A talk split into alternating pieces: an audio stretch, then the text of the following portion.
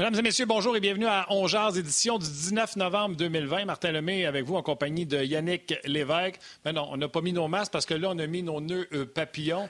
S'il y en a qui m'ont déjà vu à RDS Ben avec oui, une cravate ou un nœud papillon, j'espère que vous avez gardé des photos. C'est assez rare, merci. On fait pas ça parce qu'on jase et rendu à la télévision. On fait ça parce que c'est euh, euh, novembre au- au- aujourd'hui. C'est la journée où on, essaie de faire penser aux boys, entre autres, de prendre soin de leur santé. Et euh, Procure envoie et fournit des nœuds papillons comme ça aux gens des médias pour vous inciter à prendre soin de votre santé et peut-être aller passer les tests qu'ils se doivent pour être certain que tout le monde soit en bonne santé. Donc aujourd'hui, c'est une pause de la COVID pour vous parler de Procure et de tout ce qu'ils font de bien. Alors, euh, bravo Yannick pour ton nœud papillon.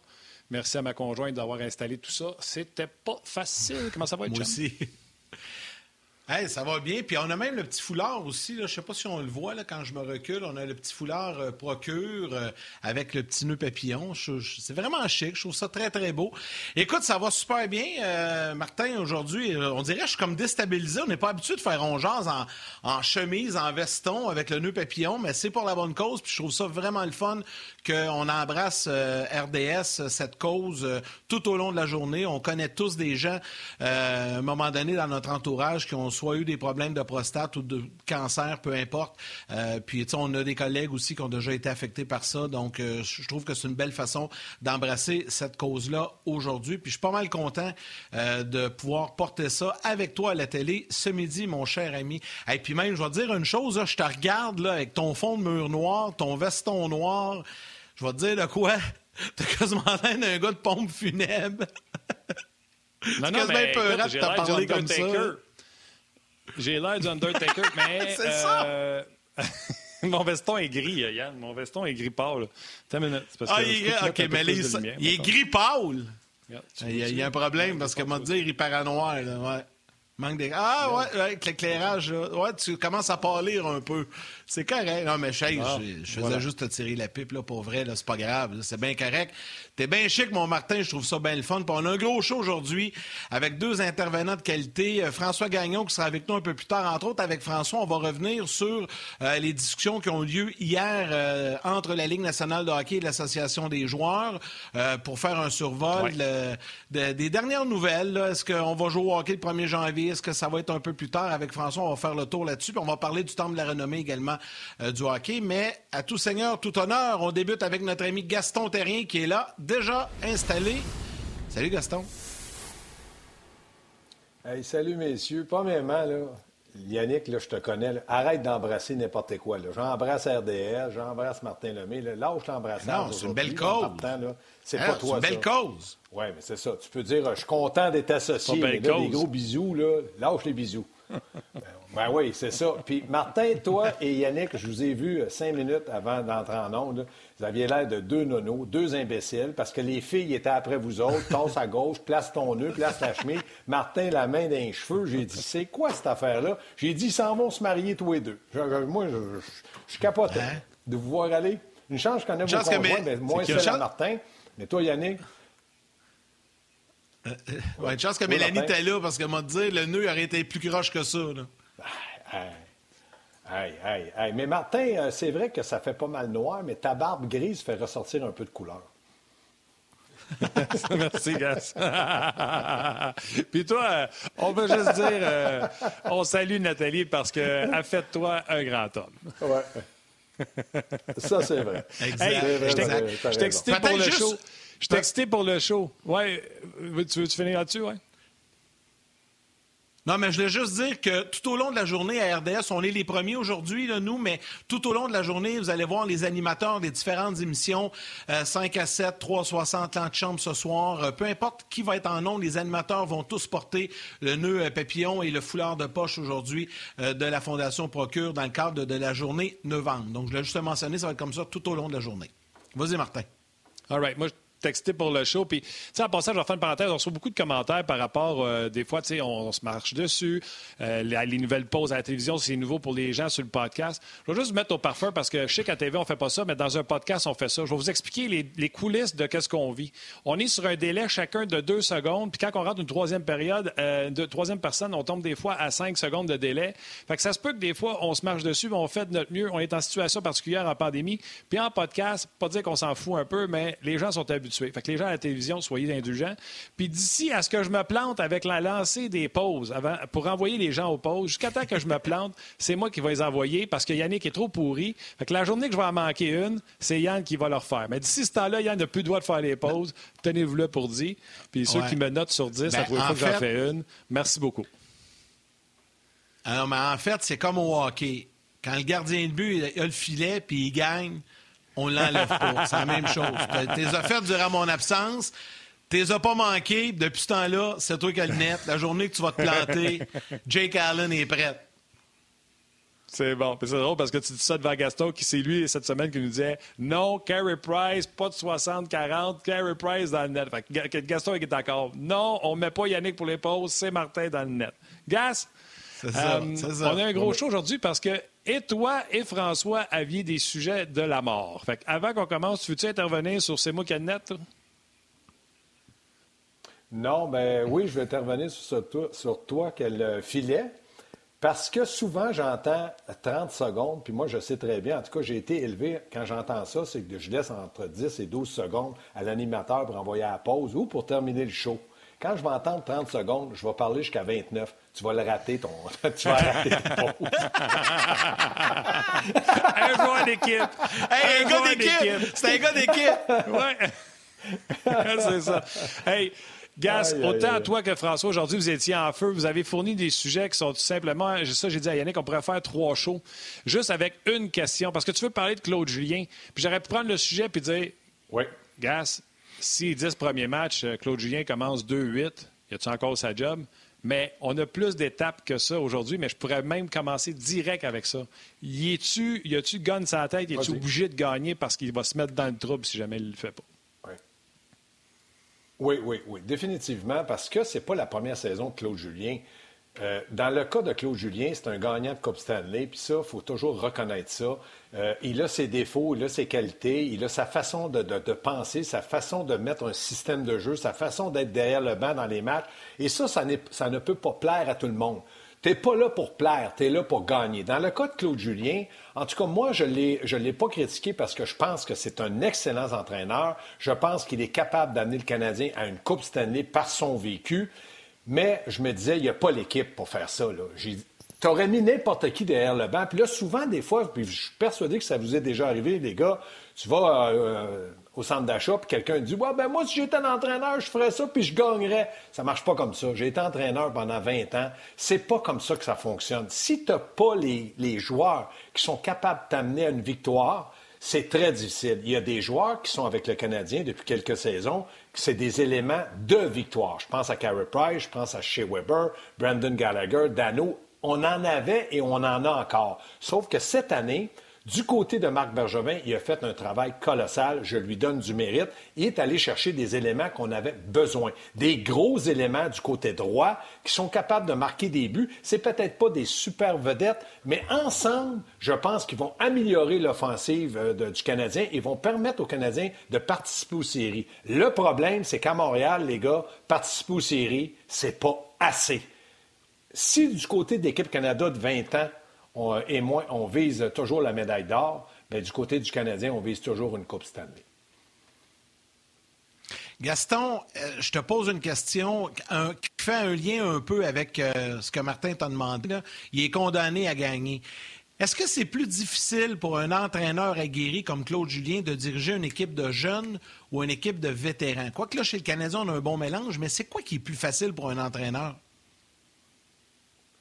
Bien, premièrement, quand tu es entraîneur et que tu arrives dans une, organisation, comme on dit, tu as le gros bout du bâton. C'est-à-dire que tu arrives avec le Canadien, quand Claude Julien est arrivé, il n'y a pas un joueur qui pouvait aller voir Marc Bergevin après 20 matchs et dire Hey, Claude Julien, je l'aime pas, si tu l'envoies pas, je joue plus. Non, non, il était établi, il gagnait beaucoup d'argent. Pour un entraîneur qui dirige des jeunes, c'est la même chose. Lui, il dit aux jeunes, écoutez les gars, si vous voulez grandir avec moi et vous améliorer et faire ce que je vous demande, c'est certain que vous allez rester dans la Ligue nationale. Et là, ça signifie beaucoup d'argent rester dans la Ligue nationale, même pour un jeune. Euh, le jeune qui sort du junior, comme Suzuki, qui gagne 45 par semaine, puis qui arrive dans la Ligue nationale, puis qui tombe un salaire minimum aux alentours de 900 000, ça n'a rien à voir. Donc, si le jeune écoute l'entraîneur, c'est facile. Dans le cas des vétérans, si tu as des leaders, des gars comme Weber, moi je pense, Gallagher, Dano, Price, Chera, puis qui sont capables de mener ton vestiaire, c'est-à-dire de contrôler ton vestiaire parce que ce sont de vrais professionnels, c'est aussi facile pour l'entraîneur d'avoir des gars qui sont des gagnants, des vétérans, des gars d'organisation, c'est-à-dire des joueurs concession comme Price et Weber, que d'avoir des jeunes. Les jeunes ont peur que l'entraîneur les renvoie d'un mineur ou qu'ils disent on lui donne plus un temps de glace de qualité. Puis le bon vétéran veut gagner une coupe. Donc, des gars comme Weber, si à un moment donné, il s'aperçoit que Claude Julien exagère, il va aller voir Claude Julien, il va cogner à son bureau, il va dire Claude, Lâche Martin Lemay, là, ça suffit. Ce gars-là est capable de t'en donner, mais tu es trop dessus, tu lui mets trop de pression. Ou, par, par, contre, il peut aller voir un gars comme Yannick Lévesque et dire Écoute bien, là, dans le moment, dans le vestiaire, pour ce que tu fais, puis ce que tu dis, ça ne va pas ensemble. Calme-toi les reste calme. Ça, j'appelle ça un capitaine, un leader, un gars qui veut gagner. Il est capable de contrôler autant du côté de la direction, c'est-à-dire les entraîneurs, que du côté des joueurs. Tu vas d'un souper, puis là, les joueurs commencent à dire Ouais, Julien, moi, je ne l'aime pas, il ne me fait pas jouer. Écoute bien, là, Julien, il est là pour gagner. Si tu lui donnes 100% puis que tu es capable de jouer ton rôle, tu vas jouer. Si tu ne le fais pas, moi, je suis d'accord. Donc, bouge-toi. Puis là, on va le dire en bon québécois, bouge-toi la prostate, c'est la journée de la prostate aujourd'hui, puis tu vas jouer. C'est comme ça que je pense qu'un entraîneur devient un gagnant, puis un gars qui est capable de jouer avec de bons vétérans ou des jeunes. Ouais, moi, je vais être tannant, là. c'est le fun, les gagnants, les vétérans, puis tout ça. Je vais revenir à Claude Julien puis sa job. C'est quoi la patience? Mhm. Bergevin a fait un paquet de transactions. Ben, il a rentré des bons jeunes. Il a sorti tous les cancers qu'il y avait dans l'équipe, incluant Max Domi. Il a tout fait ce qu'il demandait. Faut-tu qu'on euh, se rende à mi-saison puis qu'on ne soit pas un portrait des séries? Faut-tu que ça commence comme pour euh, Jacques Demers, un début de saison de 8-10 games puis que ça fasse 2-8 puis que c'est quoi la laisse qu'a Claude Julien? Bien, pour ma part, je ne suis pas directeur gérant, mais là, vous me posez une question, vous me demandez mon opinion, je vais vous la donner. Moi, je pense que Claude Julien, dans les 10 premiers matchs, va jouer sa saison ou même sa carrière, parce que ça me surprendrait qu'il reviendrait une troisième fois avec le Canadien, mais je pense qu'il peut toujours être entraîneur dans la Ligue nationale. Mais si après 10 matchs, le Canadien a une victoire, un match nul, puis huit défaites, Claude Julien ne sera plus là on ne peut pas, du côté de Montréal, dire écoutez, on va lui laisser du temps. Parce que la saison va avoir à peu près une cinquantaine de parties, parce que la saison va être euh, une saison cruciale pour les séries, je pense que Claude n'aura pas de temps. On lui a donné une équipe pour participer aux séries. Par contre, Martin, si jamais il est toujours dans l'entourage des séries pour le nombre de points, il va rester en place. Il va rester en place. Parce que c'est facile de congédier un entraîneur. C'est pas facile de le remplacer. Puis il n'en pleut pas des entraîneurs. Moi, je pense que la mère des entraîneurs est peut-être morte, là. Parce que des entraîneurs, là, qui parlent français dans le moment, est-ce que tu veux aller avec un, gars qui n'a pas d'expérience, peut-être un Joël Bouchard, Pascal Vincent. Est-ce que tu veux aller avec un gars comme Guy Boucher? Il ne faut pas oublier Guy Boucher, c'est un entraîneur. Est-ce qu'il entre dans la philosophie de Marc Bergevin? Est-ce que tu veux parler à Bob Hartley en Russie? Euh, tout ça, c'est des impondérables. Moi, je pense que Claude Julien devra gagner rapidement en début de saison. Sinon, oui, son poste, Martin, je suis d'accord avec toi, va être en jeu. Et ça, tu es engagé pour être congédié. Puis un entraîneur, tu sais, dans, Gaston, dans la vie, là, moi, moi j'ai été élevé, là, puis tu le sais, on se connaît depuis longtemps. Là, dans la vie, tu es aussi bon que les gens qui t'entourent. souvent, on dit un entraîneur est aussi bon que son gardien, là, mais dans, dans la vie, en général, quand tu es bien entouré, ça t'aide un peu. Puis, quand un entraîneur s'entourne de personnes fortes, bien, habituellement, va connaître du succès. Tu sais, souvent, on dit que les adjoints, c'est des, bons gars dans le vestiaire avec les joueurs, mais en même temps, un adjoint de qualité, c'est aussi un adjoint qui va être capable de challenger l'entraîneur-chef. Est-ce que actuellement, Claude Julien est entouré de personnes fortes? Moi, je pense que oui, il a des bonnes connaissances de hockey avec tous ces gars-là. Mais est-ce qu'un Kirk Muller, par exemple, parce que Richardson et Duchamp, c'est moins leur rôle, mais tu sais, un Kirk Muller qui est entraîneur associé, Penses-tu que Kirk Muller, là, dans le bureau, le matin, avec le petit café, ils s'installent, puis ils préparent leurs notes, puis ils jasent de stratégie, puis tout ça, puis que Kirk Muller challenge Claude Julien? Je ne sais pas jusqu'à quel point il challenge. Ben, Et en, plus, là, Gaston, excuse-moi, je veux rajouter quelque chose. Souvenez-vous que quand Claude a quitté pour ses problèmes de cœur, Muller est arrivé puis c'est pas gêné de faire ça à sa façon, faire un trio avec Dano, euh, Byron et, et Lekonen. Il a fait des affaires différentes qui nous a montré, en tout cas de l'extérieur, parce qu'on n'est pas à l'intérieur, de l'extérieur que lui voyait certaines choses d'un œil différent. Est-ce que Claude va faire c'était le fun ce que tu as fait, mais on ne fera pas comme toi, puis comme Yannick dit, Muller va être capable de dire ben, c'est parce que ça a marché ou euh, c'est bon comme questionnement. Puis je pense qu'on a vu que Muller ne pensait pas pareil comme Julien, parce qu'on a vu que quand il est arrivé, ça n'a pas juste été de la continuité. Premièrement, je vais vous donner un exemple que moi j'ai vécu. Lorsque j'ai été engagé par la famille Savard euh, pour être l'entraîneur du Rocket, à un moment donné, M. Savard père, parce que Serge Savard Junior était mon directeur gérant, mais M. Savard père a dit à, son fils Junior Est-ce que tu demandes à Gaston s'il voudrait que Jacques Demers puisse venir voir une pratique et lui parler Fait qu'il me dit Ça te dérange-tu, Gaston, que Jacques Demers Pardon, ça me dérange pas, pas tout. Moi, si je peux apprendre, c'est parfait. Moi, dans mon cas, là, puis je vous dis pas que quand j'étais entraîneur. Mais moi, j'ai jamais eu peur dans mon travail. J'ai engagé Gilbert Delhomme. Gilbert Delhomme, c'est un gars très compétent. Euh, j'avais Daniel Sauvageau. Daniel Sauvageau, techniquement, était plus fort que moi et Gilbert. Donc, moi, j'avais pas peur parce que je me disais, je vais être congédié ou je vais garder mon travail avec mes idées, ma passion, mon émotion, mon caractère. Dans le cas de Kurt Muller, pour revenir à Kurt Muller, je me dis, quand Kurt Muller a pris la relève de Claude Julien, personne ne s'attendait à ça. Du jour au lendemain, on l'appelle, on dit Kurt, tu as déjà été entraîneur-chef, tu as été capitaine du Canadien, tu connais la philosophie, tu es derrière le banc, puis let's go. Là, Claude a dit, bon, ben moi, je vais y parler tous les matins, je vais y parler l'après-midi, vais... il parlait n'importe comment. Lui, Kurt Muller, je pense pas qu'il voulait jouer dans le dos de Claude. Pas ça du tout. Ce que je me dis dans moi, là, comme tu dis, de l'extérieur, c'est que la façon qu'il a agi, il a dit, si jamais bon, passer au travers de Pittsburgh.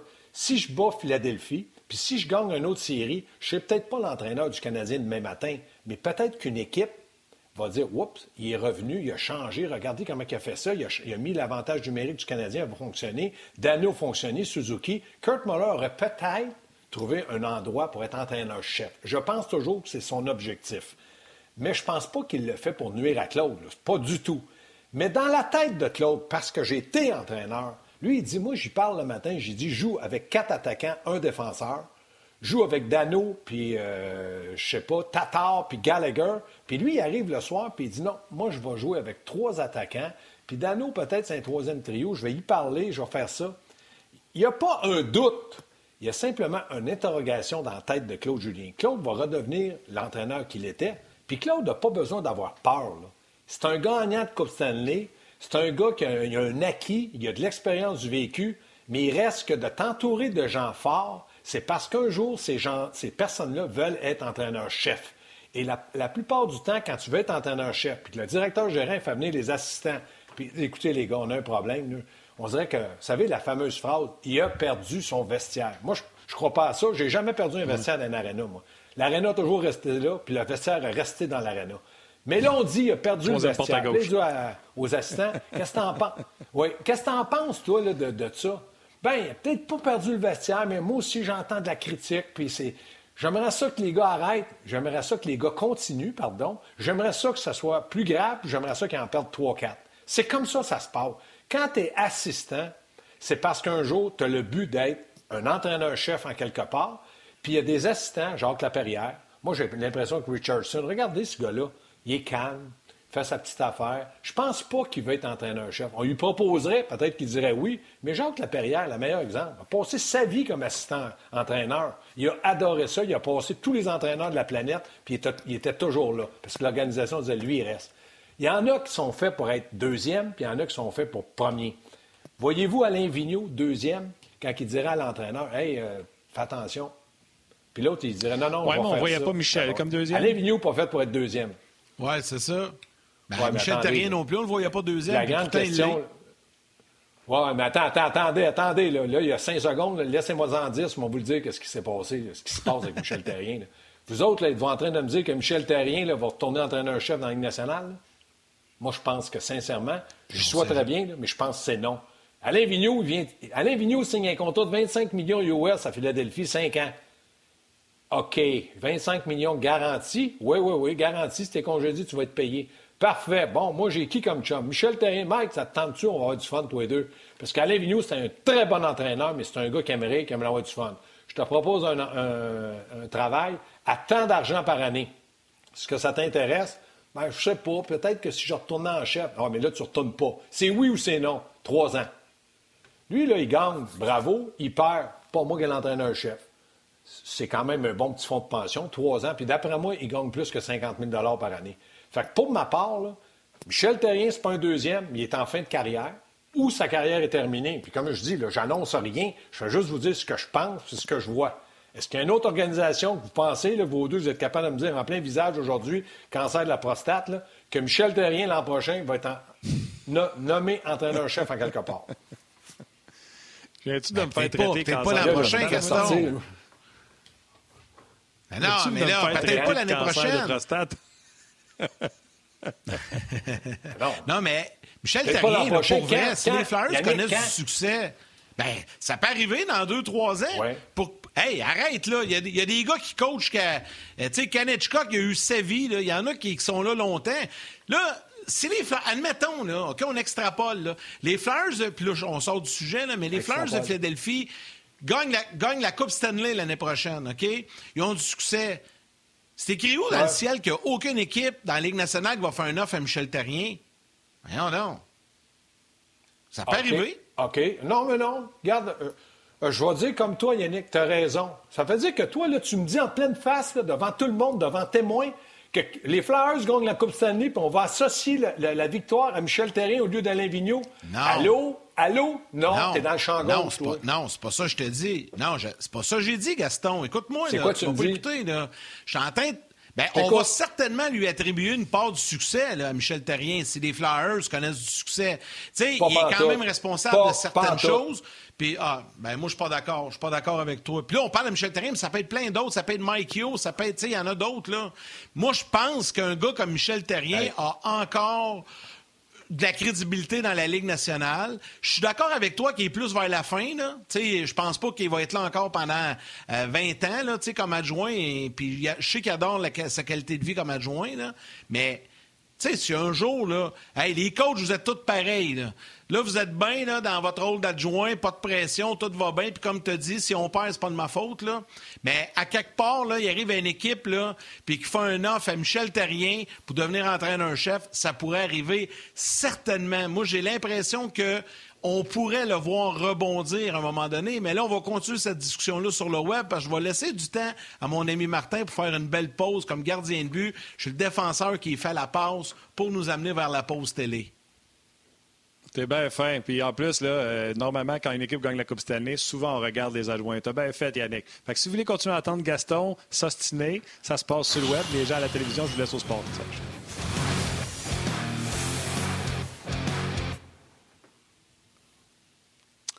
Faut que tu avoues que je t'ai fait toute une passe, mon chum, là-dessus. Ouais, je suis shooté à côté du Ouais, ben moi, je vais te dire quelque chose. Ah il a raté sa pause. non, ouais, je le sais. Ah ouais, hein? hey, Yannick, euh... puis Martin Lemay, là. Là, vous allez arrêter de me raconter n'importe quoi, là.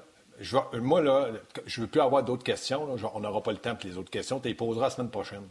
Là, vous me dites, puis je veux parler de ce cas-là, vous me dites, vous autres, là, que les Flyers gagnent la Coupe Stanley. Puis que là, moi, je, suis l'entraîneur de les Red Wings, pas l'entraîneur, mais le directeur général des Red Wings de Détroit ou des sénateurs d'Ottawa qui a fini d'un dernier. Puis là, je dis, ouais, les Fleurs sont gagnés. Là.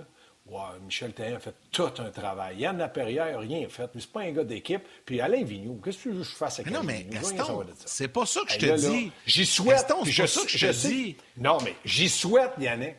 Ben, tu me dis qu'ils vont y penser. Moi, je te dis que Michel Terrien, s'il gagne la Coupe, il ne revient pas entraîneur-chef, en tout cas pas de suite. Ben, regarde, moi, ce que je te dis, là, c'est que peu importe le directeur gérant, là, je suis à peu près sûr que c'est comme ça que ça se passe. J'ai jamais été directeur gérant de la Ligue nationale, mais moi, là, je suis à peu près sûr. On va prendre une équipe X, OK, là, n'importe laquelle, je m'en fous. On va prendre, tiens, les Coyotes d'Arizona. Détroit. Admettons que c'est un Détroit, n'importe quel. Ça va mal, c'est épouvantable. Là, je le sais qu'il faut que je fasse un changement d'entraîneur. Quand je m'assois dans mon bureau avec mes adjoints, avec le propriétaire, c'est quoi que je fais? Je prends une feuille, puis je fais une liste de noms. Puis je vais, souvent, je vais en mettre plus que, que passé. Je vais écrire 5, 6, 7 noms. Moi, je pense que Michel Terrien va être sur cette liste-là. Je te dis pas qu'il va avoir la job, mais il va être considéré. Ça, je suis convaincu de ça. Probablement aussi souvent que Bob Hartley l'a été considéré jusqu'à il y a deux, trois ans. Parce que là, il est parti en Russie, on n'entend plus parler, on ne le voit plus. Nous autres, on en parle au Québec parce que c'est notre chum, c'est notre body, Bob. Mais je suis pas sûr que dans les bureaux des équipes un peu partout de la Ligue nationale, on en parle encore. Mais Michel Terrien, pour quelques années, si, si les Flyers vont bien, moi, je pense qu'il va être sur cette liste-là, qui pourrait être considéré. Je ne dis pas qu'il va être engagé, mais, assurément considéré. Voyons. Puis avant que tu, puis avant que tu y ailles, Gas, là, enlève le nom de Terrien. Euh, moi, ce que je dis, c'est comme Yannick, là, il fait sa liste. Pourquoi? c'est un beau nom? Guy Boucher. Euh, non, non, laisse faire. Terrien, on n'a rien contre ça. Là. il fait sa liste, là, Guy Boucher, euh, tous ceux qui n'ont pas de job. Là, euh, Nasradine, qui était head coach à New Jersey, puis finalement leur et puis il fait une liste. C'est sûr que dans la liste, les adjoints de l'équipe gagnante de la Coupe Stanley, surtout s'ils ont un passé d'entraîneur-chef, sont sur cette liste-là. C'est sûr. Il ne mettra pas les adjoints de l'équipe qui a fini 31, 32, 29, 44. Non, ça va être les adjoints de ceux qui encore mieux, ça va être les adjoints. Souviens-toi quand tous les adjoints de Babcock pognaient des jobs parce que, hey, ils ont travaillé avec Mike Babcock. Fait part plus, si Vigneault gagne la Coupe cette année, puis par-dessus tout, il remporte un Jack Adams, ils vont dire, hey, t'es rien, là. Des gros départs à chaque fois avec le 15 de Montréal. Bon avec les jeunes parce qu'il a pogné une équipe jeune à Montréal, puis à Pittsburgh, il a pogné Crosby à ses débuts. Tout le temps, les gros débuts de saison. Peut-être qu'il a changé pour l'ajustement des matchs, etc. Il a appris du meilleur en Vigneault. C'est sûr qu'il va être. Là, si c'est le nom de Terrien qui te fait fatigue, dis-le. Mais sinon, il faut que tu admettes qu'un adjoint qui gagne la Coupe cette année puis qui est avec le meilleur, mais tu sais, je serais surpris que Gaston Terrien aime pas le nom Terrien. Non. Moi, ce que je vais vous dire, quand tu fais une liste, tu fais une liste d'entraîneurs, vous avez raison. Là, ils vont mettre Nastradine, tous ces gars-là, je suis entièrement d'accord. En passant, combien d'adjoints de John euh, Cooper ont été euh, pris dans la Ligue nationale? Ben là, aucun, là. Combien? Ben, Rick Bonus, t'es en chef. Rick Bonus, oui, mais il n'était pas, pas avec euh, Cooper. Dans il y avait un background. Avant, on, va, on, va, se garder une petite gêne. Il y avait un background d'entraîneur-chef. puis c'était pour lui, là, c'était vraiment la pièce de monnaie d'un airs, puis est tombé du bon côté, puis je suis très fier pour lui et très content. Dans le cas d'un congédiement, comme Michel Terrien ou comme plusieurs autres, des vétérans entraîneurs, tu regardes le salaire sur ta liste, puis tu regardes le pourquoi qui a été congédié. Nous autres, on ne sait pas tout pourquoi, mais la Ligue nationale, ça se parle. Eux autres, ils savent pourquoi qui a été congédié. Est-ce que c'est les joueurs? Est-ce qu'il a fait quelque chose de mal? Ils, ont toutes les raisons, ils ont toutes les réponses. C'est toutes des chums. Ils s'appellent entre eux autres. Qu'est-ce que en penses? Alain Vigneault, je suis persuadé qu'en Philadelphie a appelé, il a toujours eu des bonnes notes. Sauf qu'on devait dire, il est trop, il est trop dur, il fait ci, il fait ça, mais c'est tout un entraîneur. Puis oui, moi, je suis persuadé de ça. Ce que je ne suis pas persuadé, c'est Michel. Est-ce que Michel, premièrement, prendra un salaire beaucoup moins de ce qu'il gagnait à Montréal? Je pense qu'il gagnait 2 millions à Montréal. En partant, pour une équipe comme Ottawa, comme Détroit, ils vont dire Wow, là, on va-tu signer un gars comme Michel Terrien 4-5 ans parce qu'il ne voudra pas signer un an? Il va dire Écoutez, moi, je suis un vétéran, je mérite ça. Donc, pour moi, il y a plein de raisons qui font en sorte que dans le cas de Michel, vous voulez parler de Michel Terrien, ça ne me gêne pas. Dans le cas de Michel Terrien, ça va être très difficile de se trouver une place. Est-ce qu'il peut s'en trouver une? J'espère que oui. Mais mon opinion à moi, c'est que ça fait en sorte que Michel Terrien est arrivé à Montréal. Tout le monde a dit c'est un deuxième retour comme Claude Julien. Maintenant, il doit gagner. Il s'est passé des événements qui ont fait en sorte qu'on l'a congédié. Donc, à partir de ce moment-là, bien là, il est devenu entraîneur adjoint. Puis, comme je vous dis, est-ce qu'il va peut-être être un jour être considéré? Peut-être. Ça, Yannick, je n'ai rien contre qu'il soit sur une liste. Il va être sur toutes les listes parce que quand on fait une liste, comme tu dis, on met plusieurs noms. Mais de là à dire qu'il va se ben retrouver un travail comme entraîneur-chef, ça va être très difficile. écoute, euh, je suis pas en train de dire qu'il va avoir un job, là, mais ce que, ce que je dis, en tout cas, c'est qu'il il va sûrement être considéré. Puis, il y a Stéphane Dufresne qui écrit, puis là, je vais prendre deux instants là, pour euh, euh, lire un commentaire ici. Stéphane Dufresne dit si Debord, Boudreau, Hitchcock sont revenus, il n'y a rien d'impossible dans le cas de Michel Terrien ou de plusieurs autres. Euh, puis peut-être que ça n'arrivera pas non plus. Puis pour lui avoir parlé quand même l'an passé, il adore son rôle d'entraîneur adjoint. on le connaît, on le connaît tous les trois. Michel, on a travaillé avec pas mal. il a une qualité de vie qui se plaît, pas besoin de parler aux médias chaque jour. Euh, dans, dans, son cas, Michel, peut-être que ça ne l'intéresse pas non plus, puis qu'il va, va finir ça comme adjoint, puis il a plus peur de la fin du monde, de la fin du mois, là, financièrement. Je suis pas inquiète pour lui. Et là, encore une fois, je vais faire une belle passe à mon chum Martin, parce que là, on va revenir à la télé et on va euh, embarquer ensuite sur un prochain sujet. Vas-y, Martin. Oui, le sujet est très polarisant. On va lire également des commentaires au retour de la pause de RDS. Les gens étaient partis en sport flash.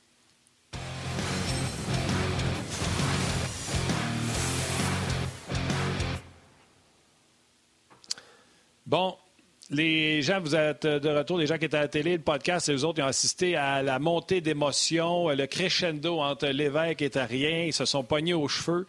Plusieurs commentaires très polarisants, les gars, ce que vous avez fait euh, pendant la pause. Euh, il y en a qui disent Come on, Gaston!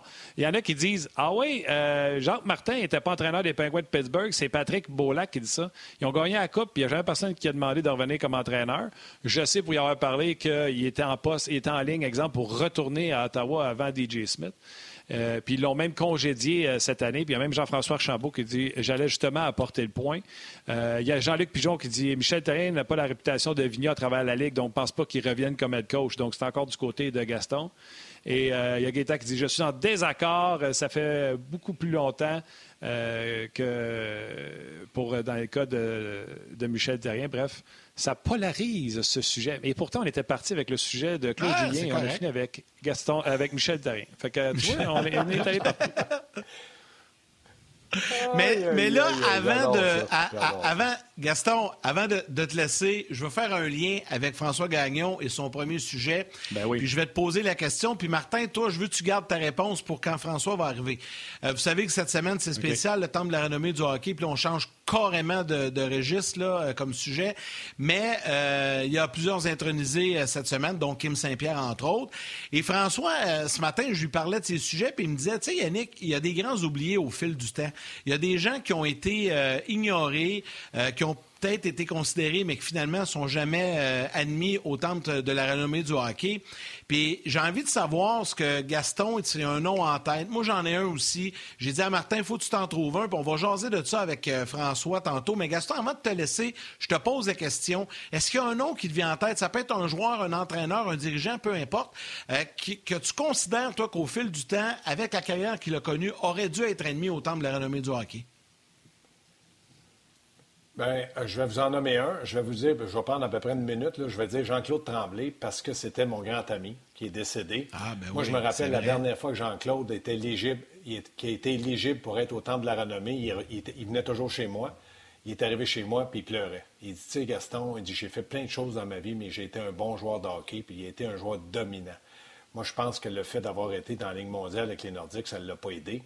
Puis il y a des journalistes, certains journalistes anglophones qui ont nuit Lorsqu'il est décédé sur son lit de mort, je l'ai accompagné. Tu te rappelles, euh, j'étais l'entraîneur des riverains du Collège Charlemagne à ce moment-là, Yannick. Je l'ai accompagné dans sa mort. Puis il m'avait dit, Gaston, si un jour quelqu'un te demande pour signer une pétition pour que je sois intronisé à titre posthume, ne signe pas. Je veux rien savoir de ça. C'était de mon vivant que je voulais l'être. Quand sa fille a me demandé de signer une lettre, une pétition, je ne l'ai pas signé j'ai jamais signé. Parce que j'ai fait les... Moi, j'étais très proche de Jean-Claude Tremblay, c'était comme mon deuxième père. Mais lui aurait dû être au Temple de la Renommée, puis il aurait dû avoir son chandail retiré avec Émile Bouch-Bouchard, le numéro 3 du Canadien de Montréal. Gaston, pour les plus jeunes, là, parce qu'évidemment, Jean-Claude Tremblay a connu une, brillante carrière au hockey, mais pour les plus jeunes qui nous, qui nous écoutent, qui n'ont aucune idée c'est qui Jean-Claude Tremblay, à qui tu le comparais aujourd'hui dans la Ligue nationale de hockey? Aucun joueur de la Ligue nationale de hockey. C'était pas, premièrement, c'était un attaquant lorsqu'il jouait junior. Il est devenu défenseur parce qu'il n'était pas assez rapide. C'était pas un gars robuste. C'était un magicien avec la rondelle. C'est un gars qui faisait ce qu'il voulait avec une rondelle. J'en ai eu des, milliers de fois. J'ai été témoin. Il était mon entraîneur en Suisse, un entraîneur très sévère, mais c'était un vrai. Et dans le livre que les Russes ont écrit sur 1972, euh, ils ont écrit un livre et ils ont dit que Jean-Claude Tremblay était avec la rondelle dans les trois meilleurs joueurs au monde. Wow. Wow. Ben, voilà, voilà. Ben, euh, on, voulait, on voulait faire le lien avec François. François. François. Gaston, Oui. François l'a connu aussi comme joueur. François l'a connu comme joueur. Ben, ça va être à nous autres de faire nos devoirs et d'aller euh, lire sur euh, Jean-Claude Tremblay. Gas, un gros merci d'avoir mis le trouble dans le show. Puis, euh, t'es en feu. Fait que lâche pas. Salutations à madame. Puis, on te reparle, on te rejoint ça la semaine prochaine. Lâche Parfait. pas. Salut, Gaston. Comme dirait l'autre, je suis payé pour ça. Ouais. Genre, tu l'as bien fait. Salut. Hey, Martin, juste avant d'enchaîner avec François, il y a... Oui, vas-y, les commentaires, tu as raison, excuse-moi.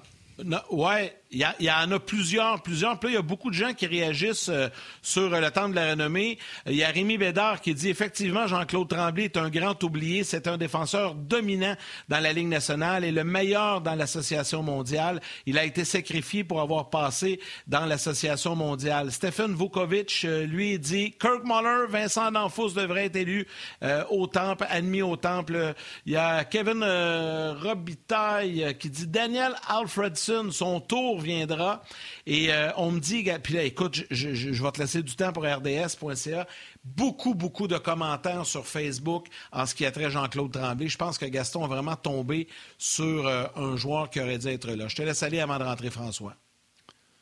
Oui, moi j'ai un petit délai euh, pour les gens qui nous écoutent sur euh, On Donc les commentaires pour euh, le temps de la renommée, ça va rentrer un peu plus tard. Bien sûr, les gens apprécient le passage de, Gaston. Je salue les, les, vétérans du podcast qui sont là depuis les débuts, entre autres Carnot, Jean-François Archambault, Frank Lalancette également, Steve qui est là. donc vous vous reconnaissez. Eric, un gros merci d'être là. Maintenant, on parle des grands oubliés du temps de la renommée. Puis c'est quoi, le sujet est encore plus gros, on va aller rejoindre François. C'est quoi un athlète, parce que c'est pas un joueur de la Ligue nationale de hockey, le Temple de la renommée, c'est quoi un athlète qui devrait être intronisé au Temple de la renommée? Moi, la seule chose que je me dis, exemple, les gars, vous allez comprendre, moi, c'est sûr, je suis allé voir les gardiens de but. C'est un goaler. J'aime ça, les goalers. Les goalers qui sont au Temple de la renommée, quand j'ai regardé, je disais, quand on joue à soir, on se disait-tu, ah, Cujo, l'autre bord. On se disait-tu, ah, Happy Bullen, le Bullen Wall, l'autre bord. On disait-tu de Mike Vernon quand on jouait contre Mike Vernon? Ah, c'est Vernon, l'autre bord, c'est pas facile. sais, on disait ça, Grand Fuhr à soir, les gars. On, Billy Smith à soir, attention. Euh, Patrick Roy, attention. Brodeur, pas facile. Mais moi, c'est comme ça. Mais c'est qui ton choix? Ton oublié? Un, gardien but qui a eu une grosse saison puis qui a ramassé un trophée, fine. Mais ça n'a pas été le gardien d'une génération. Fait que je les ai nommés. Je pense que euh, Cujo euh, et, et Abby Boulin mérite de rentrer au temple de la renommée. Puis le P, c'est tu sais quoi? D'un gardien de but, Tom Barrasso, j'ai gardé attentivement parce que ce qu'il a fait, puis moi, c'est ma génération, le gardien de but recru, le Calder, le Vizina, gagne la Coupe Stanley avec euh, les Penguins de Pittsburgh. Mais ces chiffres, ces statistiques, et après le passage à Buffalo, plus jamais ça a été ah, pas facile à soir Barrasso, là, bon, je ne le mets pas dans la même catégorie que euh, les, deux autres. Je ne sais pas ce que vous en pensez, les gars, puis je ne sais pas c'est quoi surtout votre critère pour dire qu'un gars mérite d'aller au temple de la renommée. Frank, salut, ça va? Mais moi, je vais laisser François parler, mais juste avant, je vais donner mon choix à moi. Salut, Frank. Euh, parce que là, toi, tu parles d'un gardien. Euh, Gaston a parlé de, de Jean-Claude Tremblay. Moi, j'ai fait le même exercice, mais inévitablement, il y a, puis il y a plein de noms qui circulent, le Vincent D'Anfos et tout ça, mais moi, le nom qui me revient en tête, c'est un entraîneur, c'est un ancien collègue également, puis j'ai une grande pensée pour lui aujourd'hui, je l'adore, les gens savent à quel point que je l'adore, et, je pense qu'il aurait dû être admis, en tout cas, il va peut-être l'être, du moins je le souhaite, euh, François, tu vas pas nous en parler, Jacques Demers, les gars, Jacques Demers devrait être au temple de la renommée du hockey, Hein? Tout un entraîneur. Et là, Frank, je te laisse aller ah là-dessus. Débrouille-toi avec ça, tous ces noms-là. On a, a sûrement quelques-uns Frank. toi Bien, la première chose que je veux dire par rapport à ça, c'est que la valeur d'un temple de la renommée est proportionnelle à la valeur des gens qui n'y sont pas. Si tout le monde est au temple de la renommée, il n'y a pas une grande valeur. Quand il y a des oubliés comme ça, ça montre à quel point c'est difficile d'y arriver. Est-ce que Jacques Devers devrait être là? Ma réponse est oui. Il pourrait certainement être là. Euh, il y a un auditeur qui a dit Daniel Alfredson. Moi, je milite pour Daniel Alfredson. Je considère qu'il devrait être là. Jean-Claude Tremblay, c'est une grave injustice. Puis, je ne reviendrai pas sur tout ce que Gaston a dit. Il en a parlé avec émotion. Il l'a connu très bien. Moi, j'étais un petit cul. J'ai regardé le hockey euh, quand Jean-Claude Tremblay était euh, au sommet de sa carrière, quand il est passé après ça avec les Nordiques dans l'Association mondiale. Le mot pour résumer Jean-Claude Tremblay, c'est le mot magicien. Et quand tu dis ça d'un joueur de hockey, ben ça montre à quel point c'est un gars d'exception, à quel point c'est un gars exceptionnel. Et pour moi, c'est ça le critère premier euh, de pouvoir entrer au temple de la renommée, peu importe le sport. Être un athlète exceptionnel, avoir marqué ton époque et avoir enfilé des honneurs, mais des honneurs individuels. Gagner des Coupes Stanley, il y en a plein qui en ont gagné, ils ont, ils ont travaillé au sein de leur équipe, mais quand tu es Trophée Calder, quand tu es Trophée Hart, quand tu gagnes un championnat de marqueur, quand tu t'en vas en finale de la Coupe Stanley, que tu la gagnes et qu'en plus tu ajoutes un Conn Smythe, là, là, ça, là, ça ouvre la porte du Temple de la renommée pour toi. Alors, trois catégories au Temple de la renommée, les joueurs, et joueuses, évidemment. Kim mhm. Saint-Pierre aurait fait son entrée cette semaine. Elle serait allée rejoindre les autres grandes dames du hockey. Donc, joueur, bâtisseur. C'est Kenny Holland cette année qui était parmi les bâtisseurs, directeur général des Oilers d'Edmonton, mais il n'est pas là pour sa job avec Edmonton. Il est là pour sa job et sa vie avec les Red Wings de Détroit.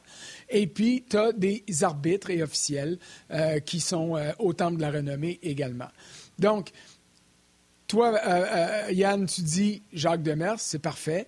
Dans les bâtisseurs, moi, j'ai parlé souvent de Charlie Henry, Charles-Henry, Monsieur Charles-Henry, le euh, grand Manitou des Olympiques de Hull, euh, qui a donné à la Ligue nationale Pat Burns, Alain Vigneault, Claude Julien comme coach, qui a donné à la Ligue nationale des joueurs comme Luc Robitaille, qui est au Temple de la Renommée, Jeremy Roenick, qui pourrait entrer au Temple de la Renommée, notre collègue Benoît Brunet, qui a joué là-bas, euh, euh, Martin Gélina, qui a connu une grande carrière, José Théodore, Sébastien Bordelot. Écoute, là, la liste est longue. Et Charles-Henri, pour moi, a été le plus grand homme de hockey de la Ligue de hockey junior majeur du Québec, le grand Manitou. C'est un vieux malcommode. Il sait, on s'est chicané souvent. J'ai commencé ma carrière en, couvrant les Olympiques de Hull. S'il avait pu me faire traîner en arrière de l'autobus entre Chicoutimi et Hull, il l'aurait fait des fois. Mais je respecte immensément ce que ce gars-là a fait au cours de sa carrière. Donc, dans les bâtisseurs, il y a ça. Euh, les joueurs, je t'ai parlé d'Alfredson tantôt. Euh, euh, Alexander Mogilny pourrait être là facilement quand on ah regarde le ratio point-match disputé. Euh, Pierre Turgeon, on a, poussé pour Pierre Turgeon. Pourquoi qui n'est pas là, Pierre Turgeon? Allez voir dans l'histoire.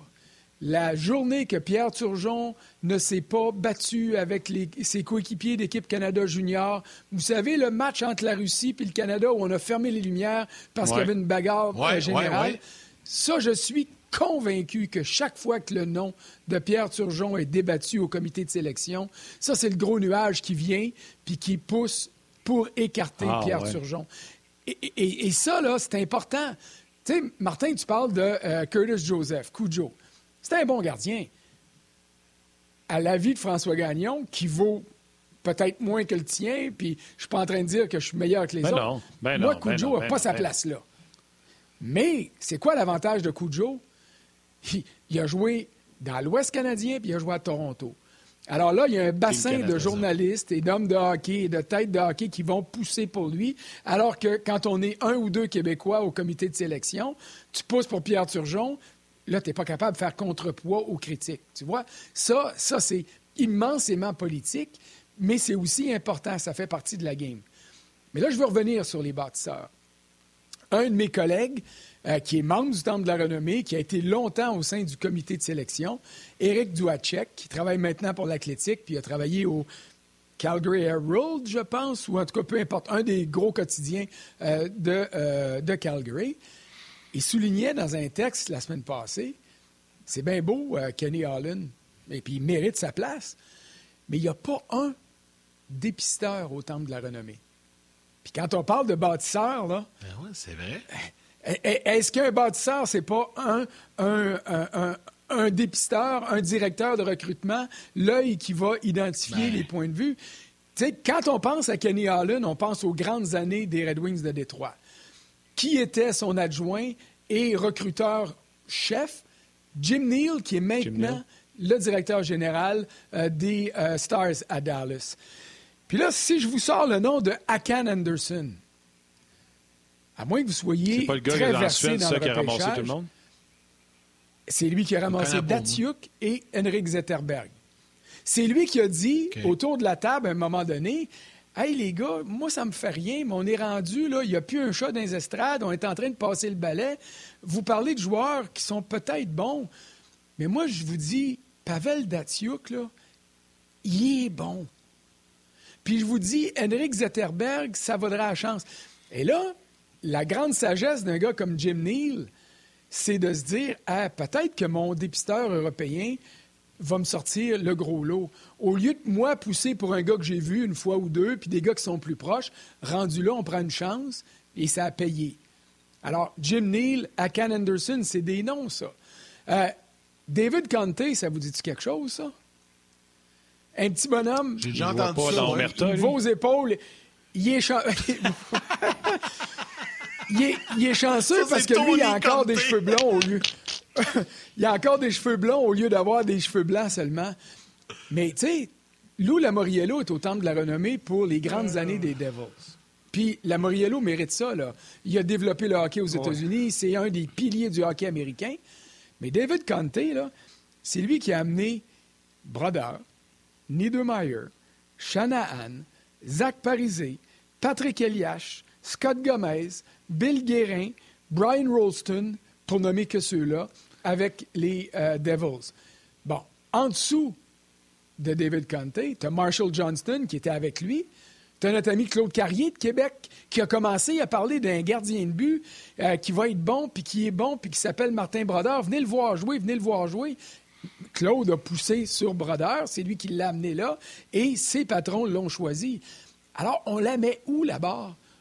On reconnaît non, le directeur général, le dépisteur-chef, le dépisteur de région qui a amené au dépisteur-chef. Tu sais, c'est- ça devient difficile. Ah ouais. Alors, choisir Jacques Demers, pour moi, ça serait... Mais c'est très complexe. C'est là où on voit à quel point c'est difficile d'y accéder. Et c'est ça qui rend le temple de la renommée si extraordinaire. C'est de se dire, hey, tous ces gars-là sont là, toutes ces femmes-là sont là, mais dehors, il y en a autant qui mériteraient d'y être. Tu sais, puis François, je reviens euh, sur ce que je disais tantôt. euh, J'ai parlé de c'est quoi les critères. tu. Euh, disais, tu as gagné une coupe, tu as eu Conn Smythe. Puis là, j'étais là. Il y a peut-être raison, Vernon a ça, puis pas, pas Curtis Joseph.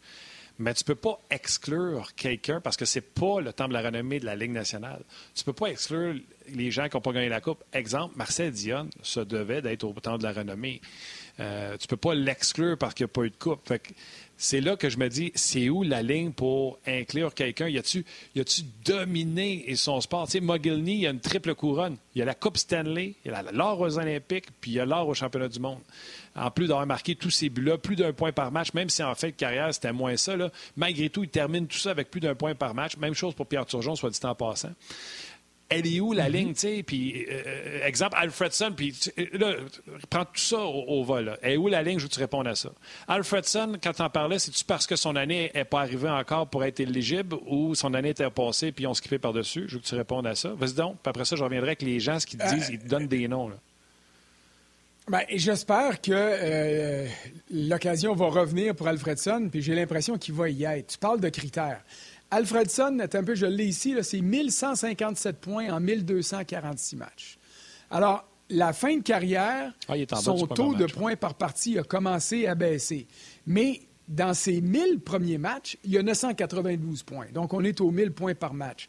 À 38 ans, il y a eu une saison de 71 points en 70 matchs. Il a gagné le Calder. Ça, c'est un honneur individuel qui est aussi important pour moi qu'un championnat des marqueurs. Euh, le plus important, c'est le Ouais, c'est un trophée important. La- tu sais, le, le, le Conn Smythe, c'est important. Cinq Jeux olympiques, une médaille d'or, une médaille d'argent. Sept championnats du monde.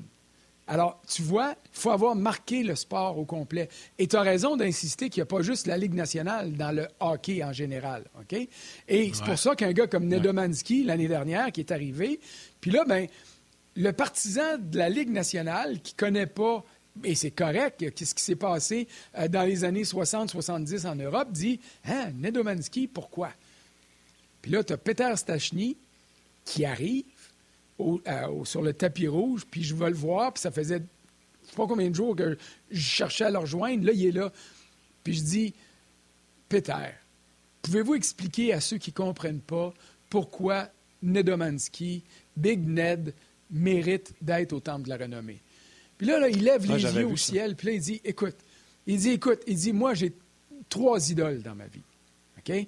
Stan Mikita, parce que c'est le dieu du hockey pour les Tchèques. Mais ils sont slovaques, là, donc dans cette vie-là, il était tchécoslovaque. les pays ne s'étaient pas scindés. Il dit, Marianne, mon frère aîné, qui a été mon inspiration pour être joueur de hockey, puis il dit Big Ned. Il y en a trois. Alors, ça veut dire que Nedomansky, pour Peter Stachny, qui en passant n'est pas un mauvais joueur de hockey, puis qui est au temple de la renommée, c'était Gordie Howe, Jean Béliveau, c'était un joueur de cette ampleur-là. Alors c'est ça pour moi qui est essentiel. C'est ce que tu représentes eh. pour ton sport. Pas juste des statistiques, ce que tu as amené. Le genre de gars qui rentre dans une place, puis que le monde baisse le ton, se retourne, puis ils disent Oh, ça là, c'est un membre du temple de la renommée. François, je veux qu'on se garde du temps pour revenir sur la réunion d'hier, mais juste avant, puis Martin, tu as peut-être eu des suggestions de noms. Je viens d'en sortir quatre vite vite sur Facebook, plein de commentaires. Les gens nomment des noms. je t'en nomme quatre. Vous me dites juste oui ou non. Un jour, il sera là, oui ou non. Kirk Muller. Peut-être un jour. Vincent D'Anfous. Écoute, moi, C'est trop des. Euh, honnêtement, c'est trop des. Euh, écoute, juste tantôt pour en trouver un, là, c'est trop d'analyse. C'est pas juste euh, savoir si tu es un bon joueur de hockey. On parle de Hall of Fame. Tu ne peux pas juste regarder le nombre de points par match et dire oui, je le sais, mais ce que je veux dire, sais, je prends jamais rien à la légère, mais les gens, vous le savez, mais tu peux pas prendre le nombre de points par match en une carrière. faut que tu regardes comment c'est arrivé, avec qui il jouait, est-ce qu'il était un joueur dominant à ce moment-là. Pour moi, le temps de la juste dire si ça t'intéresse. Points par match. Oui, ah oui, oui mais fais juste dire, ah, c'est un candidat que j'étudierais. Oui, absolument. Continue avec les autres. OK, je continue. J'en ai deux autres. Là, j'ai pris. C'est euh, là, j'ai perdu qui avait envoyé ces noms-là. Mais là, je t'en nomme un facile. je l'ai pris au vol. Mais Luc Toulouse dit les gars, Marc-André Fleury, me le renommer, oui ou non? Un jour, peut-être. Il y a quelqu'un qui me rajoute il y a les mêmes statistiques que Chris Osgood. Il y a même quelqu'un, moi, sur Ongeaz, qui m'a dit Marc-André Fleury a les mêmes statistiques que Chris Osgood. Osgood n'est pas là. Et Osgood ne mérite pas d'être là, ben, selon moi, même si lui prétend qu'il devrait y être. C'est qui ton quatrième? Donc, Et je termine. Je termine avec Sam Doyle qui écrit Les gars, John Tortorella s'en va direct au temple, oui ou non? Hmm, pas direct. Ben, là, là, je viens d'entendre le 30 secondes. on va finir avec ça, là. Mais laissez-moi, je vais vous en donner un nom. Puis là, je vais vous envoyer une curve, là, à tout le monde. Un nom que personne n'a ah mentionné. Ben, écoute, on invite les gens. On invite les gens, les gens qui sont sur euh, la télévision. Fleury. Ah, ta minute, dis-le pas. C'est un tease, c'est de dire au monde de la télévision, on se laisse, on se parle demain, venez nous voir sur le web, on est là, on reste là, on continue à lancer des noms, à se coller de cahier. Soyez là euh, du côté du web. Merci d'avoir été là, on se jase demain.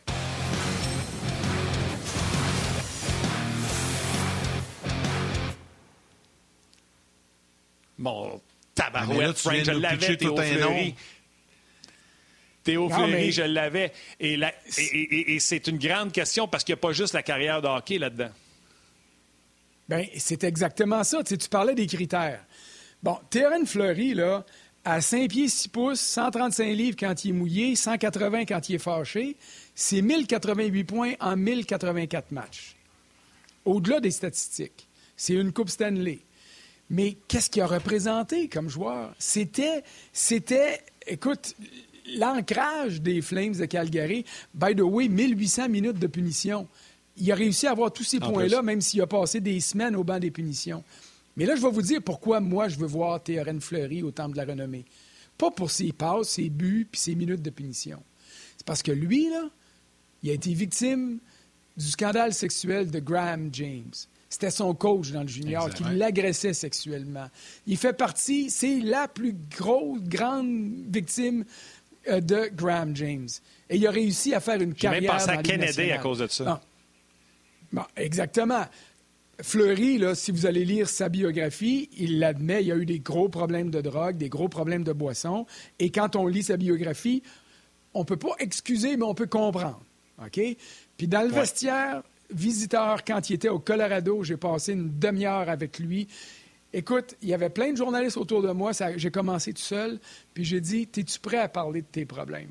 Puis là, il a commencé. Puis oui, oui, puis oui. Puis il expliquait comment en bas qui est tombé, comment c'était difficile encore. Parce que, écoute, il, se faisait pousser par ses coéquipiers, par ses équipes. C'était plus l'ombre du joueur qui était. Alors, pour ce qui a été comme joueur, ses statistiques, ses performances, mais pour ce qui a surmonté pour devenir ce joueur de hockey-là, malgré les problèmes de boisson et d'alcool, moi je dis, hey Gagnon, il faudrait que tu pousses pour Fleury. Pas Marc-André, Théorène. Alors, mais garde, ça, c'est moi, là. Il y en a 10, 15, 20, 50. C'est ça. Marc-André mérite d'aller au temple parce que c'est son sourire, parce que c'est sa bonhomie. Ils ont tous et toutes des caractéristiques qui justifient ça. Mais si ben on les laisse toutes rentrer au temple, le temple n'a plus, ça vaut plus sa grande valeur. Ah non. Hey François, le temps là, euh, euh, va vite. non, non, attends une seconde. Là. Attends une seconde. Attends une seconde. Le temps va vite. Tant de secondes, le temps va vite. Va te dire que le temps vient de ralentir. Premièrement, salutations à Alain Robert qui avait dit également Théorène Fleury. T'en veux une? Euh, t'en veux des noms qui vont euh, te faire capoter? Sylvain, Jean-Sylvain Belair dit Vincent Le Cavalier mérite-t-il sa place, les gars? Ben oui, ben oui. Hmm. Très bon. Je ne suis pas convaincu. Vincent a été le meilleur joueur de la Ligue pendant une courte période de temps. C'est le genre, c'est comme Vincent Danfous, comme Pierre Turgeon. C'est le genre de gars qui est à cheval. Il va avoir des votes pour, il va avoir des votes contre. Et je ne sais pas s'il va être capable de franchir la porte. J'aimerais ça le voir là. là. Je ne suis pas en train de dire qu'il n'y a pas sa place là, mais il n'y a pas une place assurée, alors que je considère qu'un gars comme Fleury ou comme Alfredson ou comme Mogilny mériterait d'être là déjà. François, je te donne un gars défenseur offensif, déjà gagné le trophée Norris, euh, est un directeur gérant depuis des années avec succès, n'est toujours pas autant de la renommée. Qui suis-je et je mérite-tu d'être là? Euh, là, tu parles pas de Doug Wilson parce qu'il rentrait cette année. Ah, OK, excuse-moi. Je oui, j'ai pas regardé qui rentrait cette année. Non, non, c'était Wilson, oui, Doug, Doug, Wilson, c'était une injustice et il rentrait cette année. Parfait. C'est correct. Euh, Kennedy, j'en ai... C'est correct. Kennedy, j'en ai parlé tantôt pour la dénonciation, parce que ça a commencé avec lui. Est-ce qu'il mériterait, il, a comme brisé un fléau qui existait. Est-ce que tu donnerais considération à quelqu'un pour ça? Euh, je vais m'en sortir politiquement. Je donnerais l'ordre du Canada à Kennedy, mais je ne le laisserai pas nécessairement rentrer au temple de la renommée du hockey. Tu vois-tu la nuance qu'il y a là-dedans?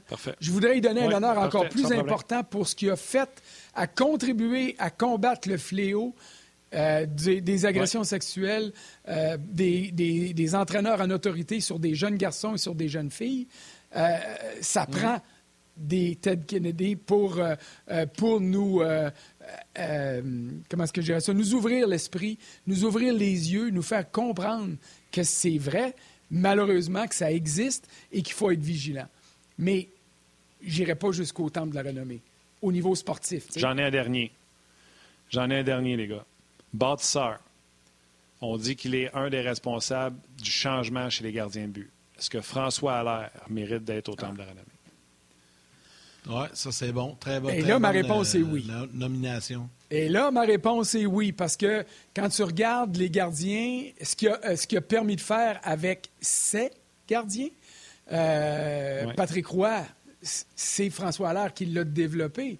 Henrik Longvis, quand ça va faire trois ans qu'il va avoir pris sa retraite, il va être un choix de premier tour au Temple de la Renommée, c'est clair. Alors, euh, je, serais, je, serais, euh, je serais partant, oui, pour voter pour euh, François Allaire. C'est peut-être le prochain Québécois francophone à entrer au Temple de la Renommée. Pour être là. OK, on prend un peu de temps pour jaser. Non, mais on prend un peu de temps pour jaser de parce que je veux qu'on en parle. C'est trop important le, retour au jeu. Hier, euh, François, il y a eu une rencontre entre la Ligue nationale et l'association des joueurs. On dit qu'il y avait deux représentants par équipe, euh, donc il y avait quand même pas mal de monde qui assistait. Euh, on dit autour de la table, mais ça devait être évidemment par Zoom sur numérique. il y a des choses qui transpirent de ça. Bien, il n'y a pas grand-chose, mais ce que l'on sait, c'est que nous, on s'est fié beaucoup à ce que David Perron nous a dit hier à cette émission-là, qu'eux, ils venaient de signer une entente, qu'ils ne voulaient pas déroger de ça, qu'ils voulaient respecter l'entente. Euh, toi, qu'est-ce que tu as appris? C'est quoi les dernières nouvelles? Je ne sais pas ce matin, tu as eu des, discussions avec des gens. Euh, qu'en est-il? Le 1er janvier semble être la date visée, mais moi, j'ai vraiment de la misère à croire qu'on va être sur la glace le 1er janvier. Bon, Première des choses, honnêtement, moi, je ne crois pas au 1er janvier. Je regarde plus le 15 janvier, entre le 15 janvier et le 1er février, le plus tard dans le mois de janvier, parce que là, ça va être trop compliqué. D'ailleurs, les propos de David montrent à quel point, David Perron, montrent à quel point on est loin d'un règlement. Bon, il y a des discussions entre la Ligue et l'Association des joueurs. La réunion à laquelle tu fais référence, ce n'était pas une réunion qui impliquait les deux groupes. C'est les représentants des 31 équipes qui se parlaient entre eux autres, qui parlaient avec Donald Fear, qui parlaient avec Matthew Schneider, puis qui se faisaient expliquer qu'est-ce qui s'en vient. Alors, pour comprendre ce qui s'en vient, il faut regarder ce qui s'est passé l'été dernier. Dans le protocole de retour au jeu, les joueurs ont accepté que les prochaines payes, ce qu'ils ont eu puis ce qu'ils attendent d'avoir, il soit imposé à 20% en retenue en fiducie, ce qu'on appelle le escrow. En plus de ça, il y a un 10% qui est enlevé en paiement différé. Les joueurs ont accepté ça parce qu'ils s'étaient fait dire s'il y a une saison 2020-21 ou 2021, peu importe, et qu'elle n'a pas 82 matchs, vous toucherez votre plein salaire, moins évidemment ce que euh, le 20% plus le 10% Bon. Alors ça, David, quand il vous a parlé, il vous a dit, on a accepté ça. Mais là, la Ligue va en demander plus. La Ligue va proposer un salaire au prorata du nombre de matchs. Ça, je suis convaincu que l'association de joueurs ne l'acceptera pas. Là, ce qu'on a lu dans le New York Post, c'est euh, Larry Brooks, mon collègue, qui est au temple de la renommée en passant, euh, il a dit la Ligue pourrait demander un 13% supplémentaire en paiement différé. Et c'est là où, moi, je pense qu'il va y avoir un règlement. Gary Bettman se fait pousser dans le dos par ses propriétaires qui disent Hey, Gary, si tu me demandes de payer mes joueurs au plein salaire, c'est bien de valeur. Moi, je vote qu'il n'y ait pas de saison. Mais ça, on est tous conscients que c'est impossible qu'il n'y ait pas de saison. On ne peut pas reporter le contrat de télévision. On ne peut pas rester loin des partisans. Euh, encore une fois, une saison complète, ça n'aurait ni queue ni tête mais il faut trouver une manière qui va satisfaire tout le monde ou déplaire au moins possible.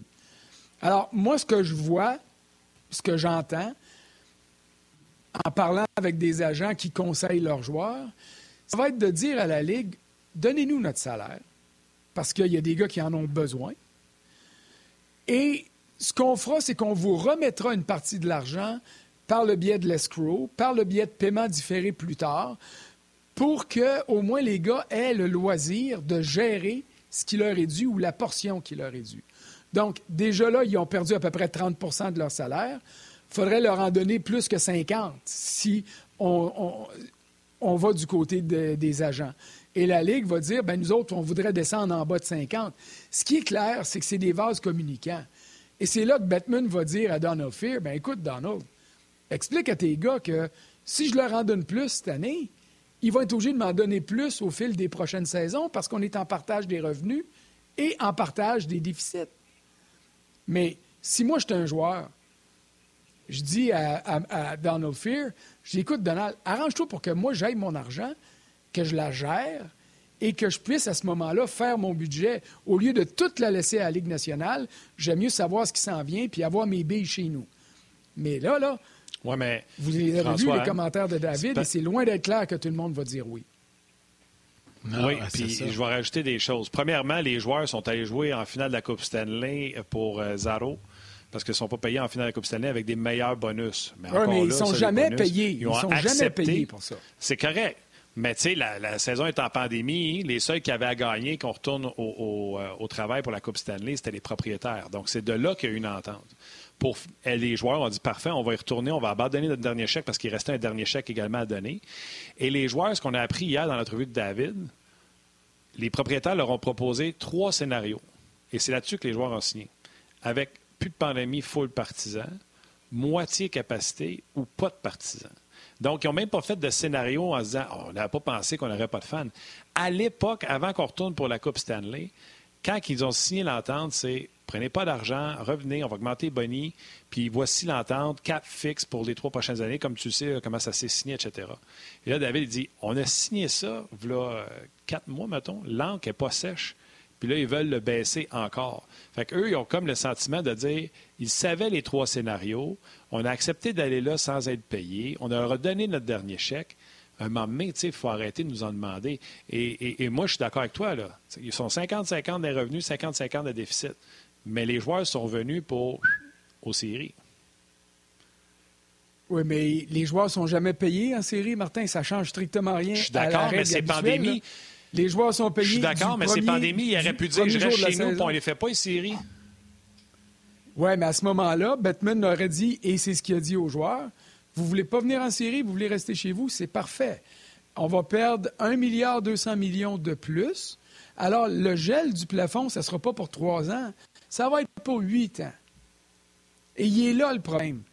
Moi, si je suis le père à David ou son conseiller financier, je dis à David, tiens ton bout, c'est correct.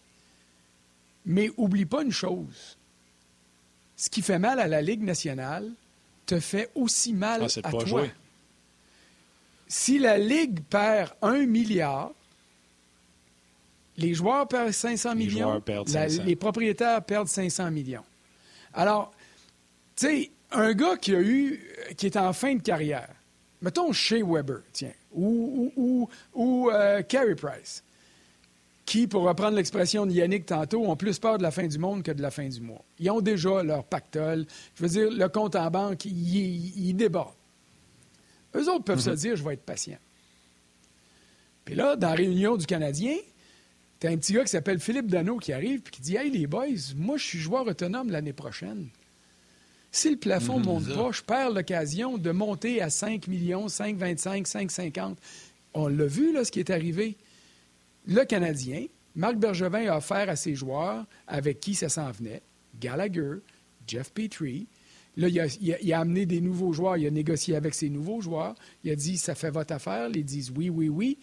Là, il en reste moins dans le budget du Canadien pour euh, Philippe Dano. Mais si en plus, les joueurs disent nous autres, on ne vient pas dans ces conditions-là, la Ligue perd un autre milliard et demi, deux milliards, trois milliards, parce que c'est quatre milliards et demi de revenus dans une saison normale, et qu'on retarde en plus le contrat de diffusion qui devrait tripler aux États-Unis, bien là, les gars comme Philippe Dano vont compléter leur carrière avec un statu quo. Et c'est pour ça que ça va être long autour de la table des joueurs. Je rajoute une coche en disant que Price a comme caché la trois quarts de son salaire, je pense, en signature de Bonnie le 1er juillet. Fait que lui, euh, on s'entend-tu que son joue pas?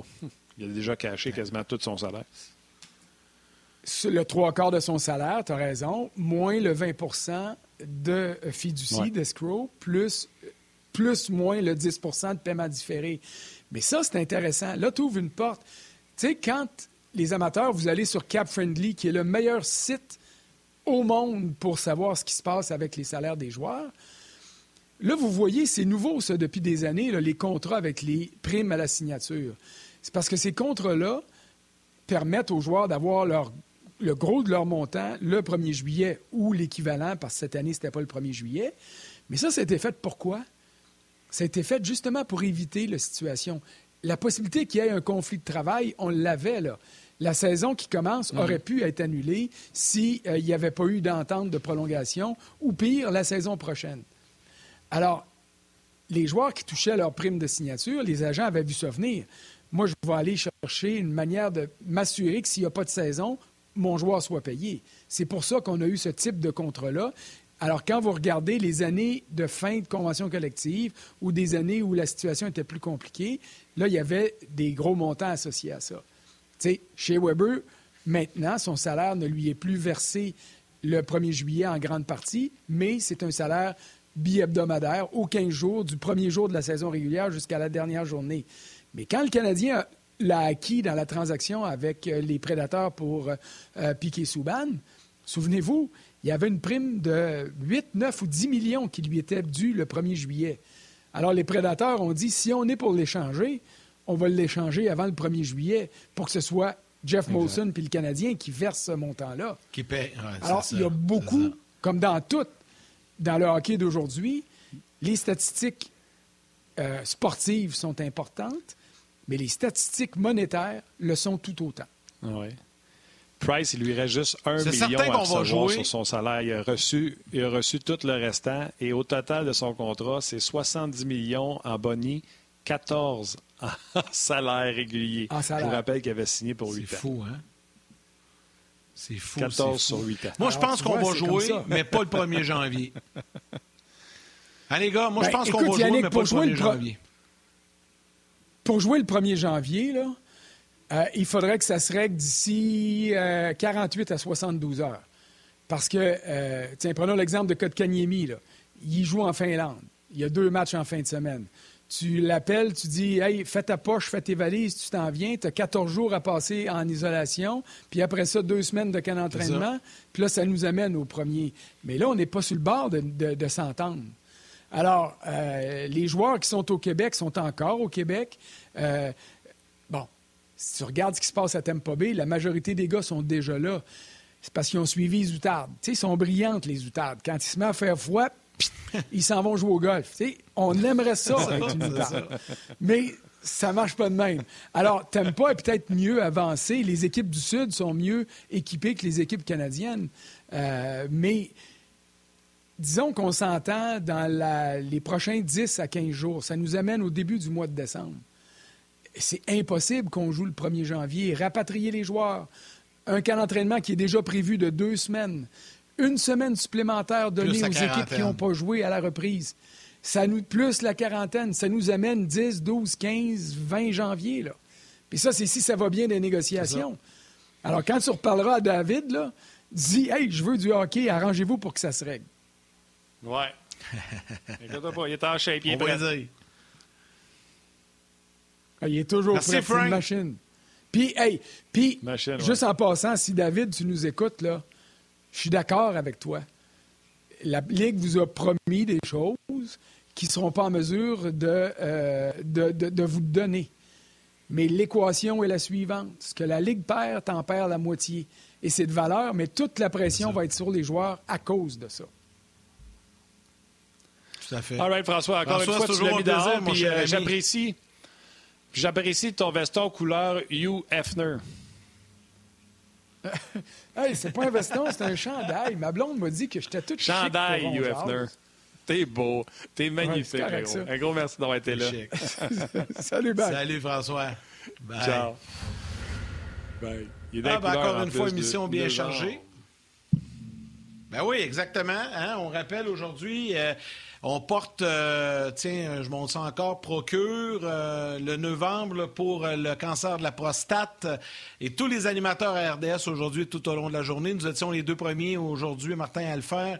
Tout le monde va porter le nœud papillon et le petit foulard également aux couleurs de Procure. Merci à Corinne qui était à la réalisation en mise en onde, Joël également aux médias sociaux, toute l'équipe de production à RDS. Un gros, gros merci à tous les jaseux, les gens qui ont écrit leurs commentaires, posé des questions et qui vous nous avez suivis soit à la télé ou sur le web. Merci à Gaston, merci à François également. Puis Martin, ben encore une fois, ce fut un réel plaisir, mon ami. À demain, les jaseux. Ciao, buddy. Salut.